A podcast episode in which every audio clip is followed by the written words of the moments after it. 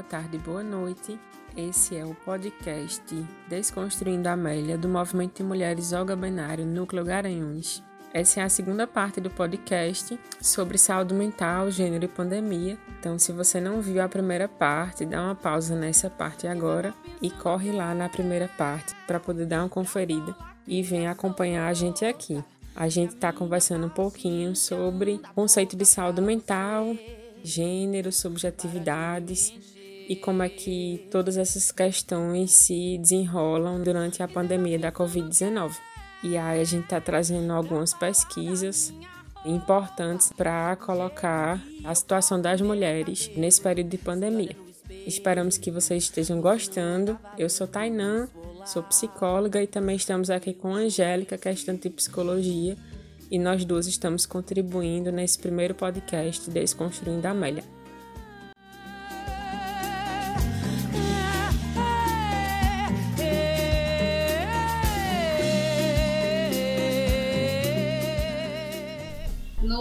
Viva Bem da UOL foi postada uma pesquisa que aconteceu aqui no Brasil também por um professor do Instituto de Psiquiatria da Faculdade de Medicina da USP que apontou que o impacto na saúde mental das mulheres ele acabou sendo maior do que na saúde mental dos homens. Um trecho dessa pesquisa diz que as mais afetadas emocionalmente foram as mulheres, respondendo por 40,5% dos sintomas de depressão, 34,9% dos sintomas de ansiedade e 37,3% sintomas de estresse. E aí, tudo isso envolve aquilo que já foi discutido sobre as nossas formas de estar no mundo que são mediadas pelo, pelos papéis de gênero. Então as mulheres elas vão cumprir dupla jornada, elas vão ter que acompanhar os seus filhos, a, as suas famílias, né? Muitas vezes tem idosos também, como já foi citado. Elas têm que cuidar das pessoas que estão ali nas suas casas. Muitas mulheres têm que cuidar de outras pessoas, porque esse também é o trabalho de muitas delas além de preocupações que estão relacionadas ao próprio período de pandemia, a contaminação, a morte e a redução do convívio social, né? O isolamento social ele precisou acontecer e essas mulheres, elas, muitas delas, não puderam acessar esse isolamento social, não tiveram o direito de se cuidar dentro de casa. E as que tiveram também foram impactadas de formas diferentes e uma parcela da população meio que está obrigada a estar nesse lugar de isolamento, assim. Então, quando a gente tem as escolas e creches fechadas, essas crianças vão ficar em algum lugar, elas vão ficar dentro de casa. E quem está nesse lugar de cuidado com as crianças são as mulheres. Então, essas mulheres que têm esses subempregos, elas vão abrir mão desses empregos para estar dentro de casa cuidando dos filhos, porque os filhos precisam ficar com alguém, ou então vão deixar com outras mulheres, com as avós, com as tias, para poder sair para trabalhar. E aí as mulheres já cuidam dos filhos, só que tinha essa divisão de processo de educação que a escola entra com uma parcela dessa educação e desse cuidado assim com esses filhos. E durante a pandemia isso se volta totalmente para as costas das mulheres, mesmo que essas crianças continuem com a aula virtual, remota, enfim. Mas quem vai estar tá lá, né, ensinando a criança, fazendo esse papel, que é o da professora né, na escola, que não deixa de ser da professora, que continua acompanhando o processo, mas a mãe termina estando mais nesse lugar que não estava antes da pandemia. O ensino é muito mais dentro de casa, porque a criança não está indo para a escola. Então, a gente vivenciou do ano passado para cá várias aberturas e fechamentos, mas no geral as escolas têm permanecido fechadas por muito tempo. E aí isso também fala das prioridades dos governos de abrir certos serviços e não priorizar a abertura de escolas com todos os cuidados que precisam ser tomados, né? Aí eu estou falando das escolas públicas, com vacinação de professores, enfim, com tudo que poderia ser organizado para que essas crianças tivessem nesse ambiente escolar o aprendizado, né, o convívio com outras crianças, para que essas mulheres pudessem, nesse período que a criança está na escola, trabalhar e fazer outras coisas, atividades domésticas e, e outras atividades. Então, isso tem um impacto também na saúde e na saúde mental da mulher, né? Essa sobrecarga que a gente já vivenciava e a pandemia parece que bota mais um peso nas nossas costas, assim. E além do fato de a gente estar tá mais tempo dentro de casa, os homens estarem mais tempo dentro de casa, e as situações de violência têm aumentado, né? Desde o início da pandemia até hoje se verificou que os números, os casos de violência doméstica têm aumentado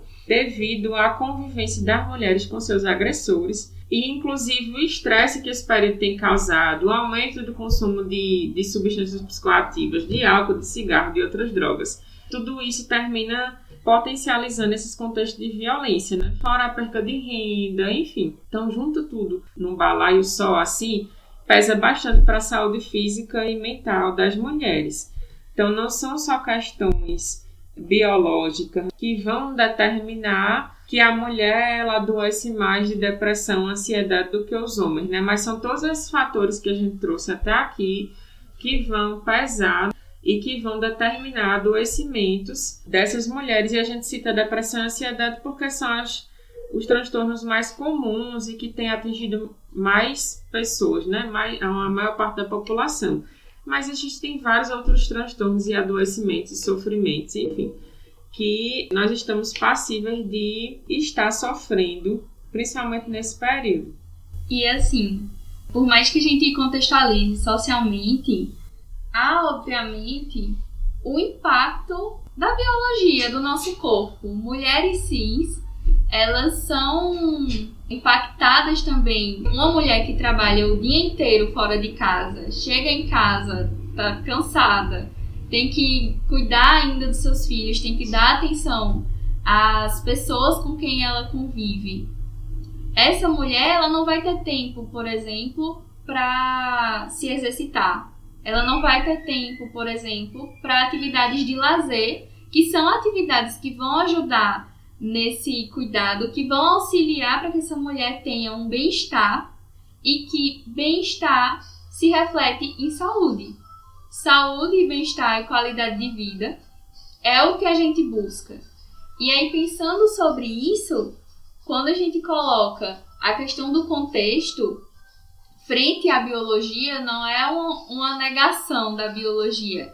Mas como é que a gente vai acessar esse cuidado que a própria medicina pressupõe que é necessário para uma qualidade de vida se o contexto social não proporciona brechas para isso?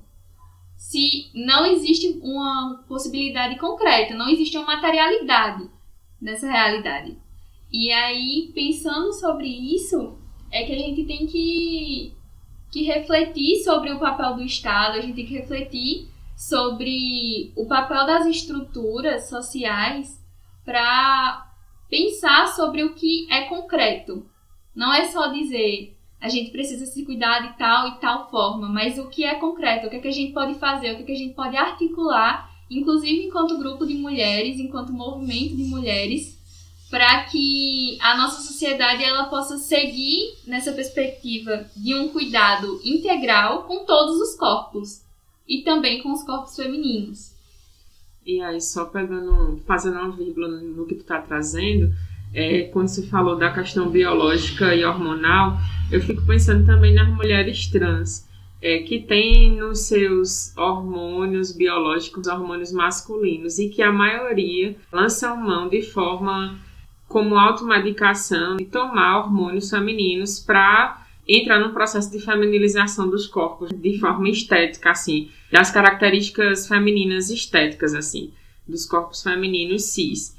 E aí o quanto é, a falta de políticas públicas voltadas para isso, sabe? O acompanhamento dessas mulheres trans, tanto em questões hormonais quanto em questões da saúde como um todo, da saúde mental, faz falta. É o quanto a gente tem ausência dessas políticas, né? E o quanto isso também vai impactar na saúde dessas mulheres como um todo. E aí, como você está trazendo, tipo, não é só o biológico ou só o social, é, é isso, é enxergar as mulheres os seres humanos como seres integrais. Então a gente vai ter aspectos biológicos, a gente vai ter aspectos sociais, a gente vai ter aspectos espirituais, enfim, a gente vai ter aspectos ambientais, né?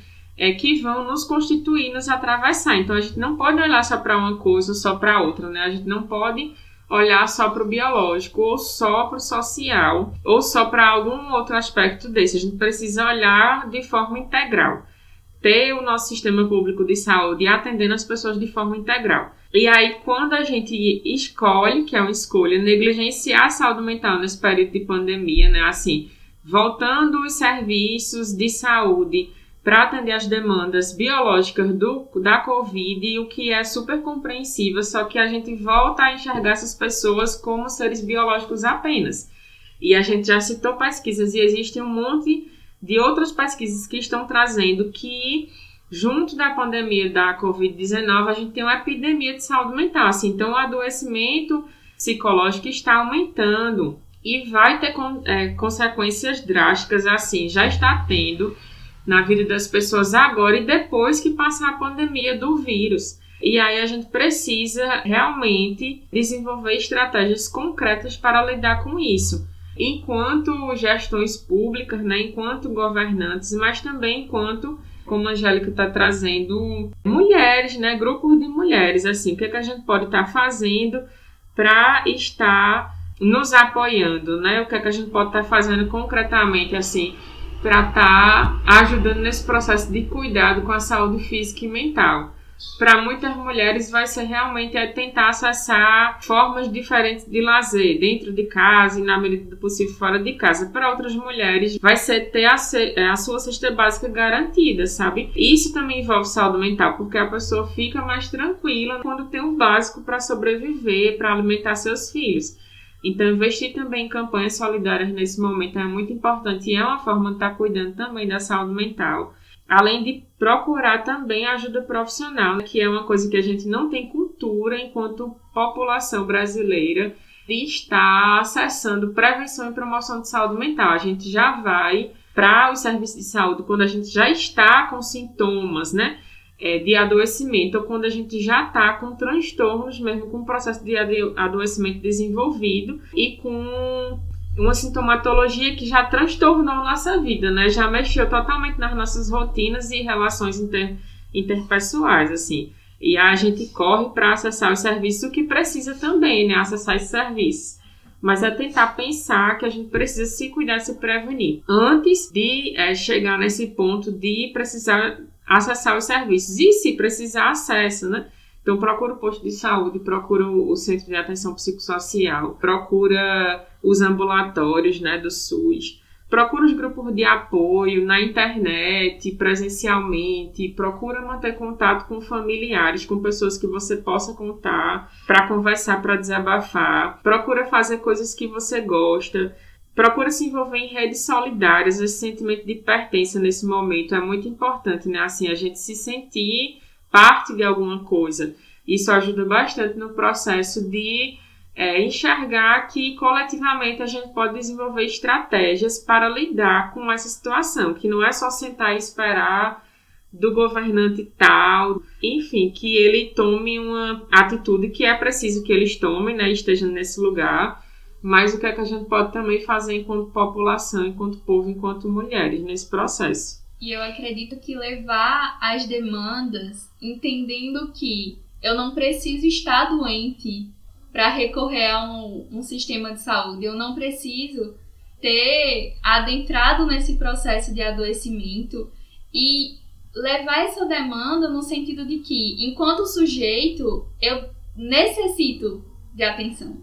Então, enquanto sujeito mesmo que eu não tenha ali um diagnóstico, mesmo que eu não vá precisar de uma medicação, mesmo que a minha demanda não seja essa demanda do adoecimento em si, mas o meu sofrimento, ele deve ser acolhido também pelo sistema de saúde público. E isso é uma coisa que ainda é muito falha, porque muitas vezes o cuidado em saúde mental, ele se resume à psiquiatria ele se resume aí no postinho pegar o meu Rivotril, aí no postinho pegar o meu ansiolítico. E não é só isso. E eu não preciso esperar de fato que seja isso para eu ir no postinho. Então, se unir e demonstrar e apontar para o sistema que sim, a nossa demanda é de atenção, a nossa demanda é de cuidado, mesmo que a gente não precise de um medicamento mesmo que a gente não esteja ainda no adoecimento e que a gente não, não precise estar.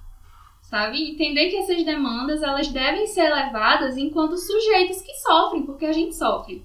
A gente sente as coisas, somos seres afetivos, somos seres que precisam de atenção e que a gente não pode se resumir a esse tratamento medicamentoso, até porque só ele não resolve as coisas. E isso é claro, isso está em pesquisa, isso é evidente. E você trazendo isso, isso dá um outro podcast, né, que é sobre a reforma psiquiátrica, porque a reforma psiquiátrica ela vem exatamente revolucionar essas práticas que se pautavam principalmente na exclusão dessas pessoas da sociedade no tratamento medicamentoso como a única forma de tratamento, né? Então a gente termina enxergando só o sintoma, o biológico. E aí pega aquele medicamento, dá para aquele sintoma e vai estar tá tudo resolvido. E a gente vê que não é isso, que não é só isso. É, pode fazer parte do processo, mas não é só isso. A gente precisa pensar para além. Então, se a gente já tem, junto com a reforma, esse modo psicossocial de ver de forma diferente as pessoas e esses adoecimentos, a gente precisa ter políticas efetivas que coloquem isso em prática. Então, e aí nessa pandemia tudo se agrava, porque o ambulatório fecha. Então, grupos é, são, encerrados, grupos terapêuticos, né, são suspensos. E aí, onde é que as pessoas vão poder estar colocando suas questões? Os grupos de convivência, que já eram é, raros, né, deixam de existir. Então, tudo isso vai sim levando a, a que as pessoas tenham cada vez menos espaço de promoção e prevenção da saúde mental, né? E realmente tenha uma demanda muito grande já de, de sofrimento e adoecimento. São muitas questões assim para a gente pensar. Realmente vale um próximo podcast, né? Sobre esse processo de enxergar e lidar com essas realidades, né? Com esse sofrimento e com essa possibilidade de não chegar a esse sofrimento, né? Não chegar a esse adoecimento. É, eu acho que a gente pode ir encerrando por aqui, né? A gente espera que tenha ajudado de alguma forma a esclarecer essa perspectiva, a incentivar também a busca pelo cuidado, pela saúde.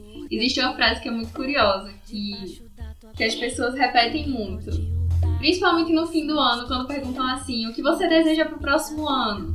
E aí as pessoas dizem que desejam saúde, porque com saúde o resto elas correm atrás.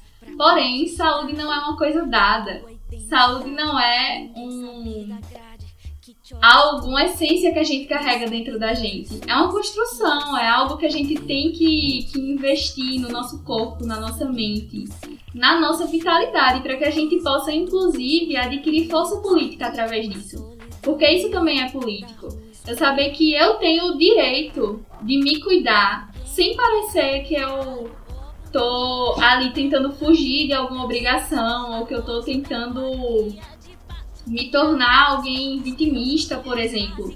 Eu tenho esse direito, nós temos o direito de cuidado, de atenção e de saúde. E esse direito ele também é um direito público.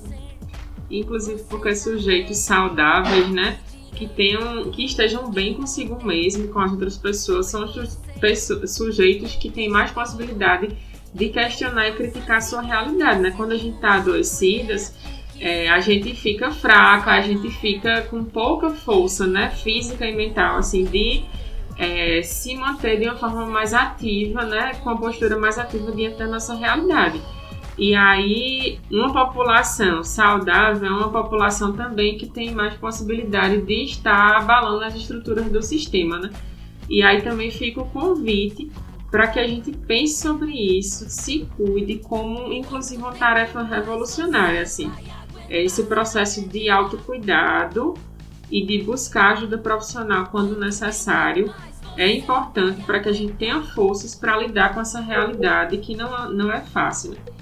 É, a gente agradece é, vocês terem parado para ouvir esse podcast. Faz o convite que vocês possam estar nos acompanhando nas redes sociais. O Olga aqui de Garanhuns tem o Instagram, que é o arroba movimento Olga Garanhuns.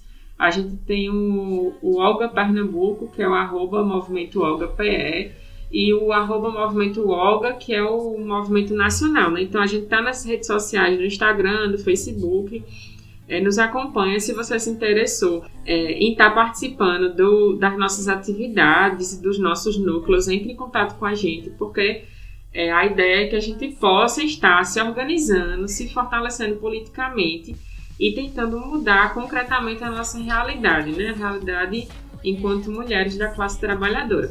Até mais. Até.